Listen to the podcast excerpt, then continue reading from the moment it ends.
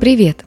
Это подкаст «Горящие избы». Мы рассказываем, как быть женщиной в этом мире и не сойти с ума. В этом выпуске мы расскажем, так ли важен секс для женского здоровья, как об этом говорят. Подкаст записан по мотивам статьи Даши Полещиковой. Секс полезен для здоровья? Что будет, если вообще не заниматься любовью? Можно ли разучиться делать это после долгого перерыва? Ищем ответы на эти вопросы в исследованиях ученых.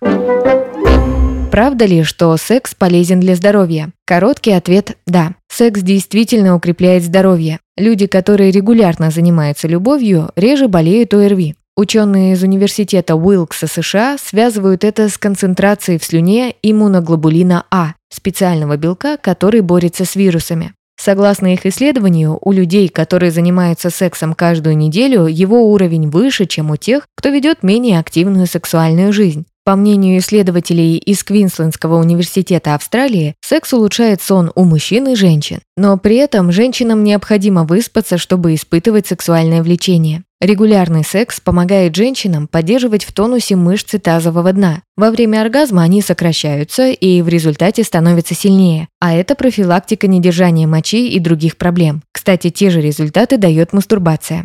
Активный секс вполне можно считать небольшой тренировкой. Конечно, это не заменит полноценные занятия спортом, но поможет поддерживать в тонусе некоторые группы мышц и укрепит сердечно-сосудистую систему. Секс улучшает отношения в паре. Исследование группы канадских ученых во главе с Эми Мьюз показало, что партнеры были довольны уровнем близости, когда занимались любовью не реже раза в неделю. Более частый секс улучшил отношения незначительно.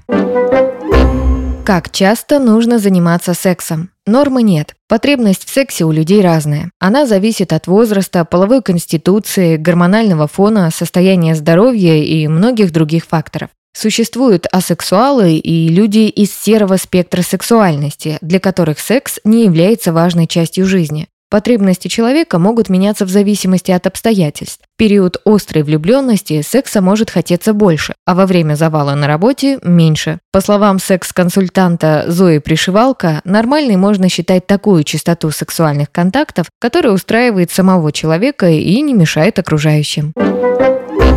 Что будет, если не заниматься сексом вообще? Ученые из Китая, Сингапура и США провели опрос мужчин и женщин в возрасте от 18 до 89 лет. Оказалось, что 26% опрошенных женщин не занимались сексом в течение года, 17% из них воздерживались последние 5 лет. Для мужчин показатели были чуть ниже. 15% не занимались любовью в течение года и почти 9% в течение 5 лет. Обычно это было связано с солидным возрастом или отсутствием партнера. Исследование показало, что отсутствие секса никак не влияло на уровень счастья опрошенных. Они были удовлетворены жизнью не меньше тех, кто занимался сексом часто. Отсутствие секса безопасно для здоровья. Чтобы получить преимущество, которое он дает, можно использовать другие способы. Например, вовремя делать прививки, медитировать, заниматься спортом и следить за режимом сна. Отдельный вопрос – вынужденное отсутствие секса в паре. Это может беспокоить партнеров и вызывать напряженность в отношениях. Чтобы не потерять близость, важно поддерживать физический контакт, обниматься, целоваться, гладить друг друга, делать массаж.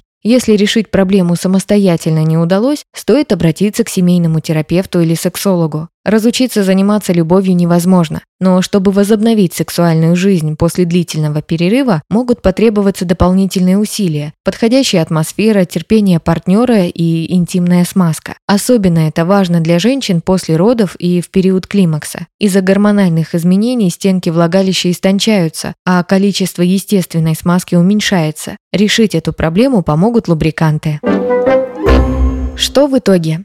Секс укрепляет мышцы тазового дна, помогает заснуть и даже защищает от простуд. Впрочем, тех же целей можно достигнуть и другими способами. Заниматься сексом нужно столько, сколько нравится вам и партнеру. Общепринятой нормы тут нет. Длительные перерывы не вредны для здоровья, независимо от их причин. Разучиться заниматься любовью невозможно, но секс после перерыва может потребовать особенного внимания и небольшой подготовки. Запаситесь терпением и лубрикантами.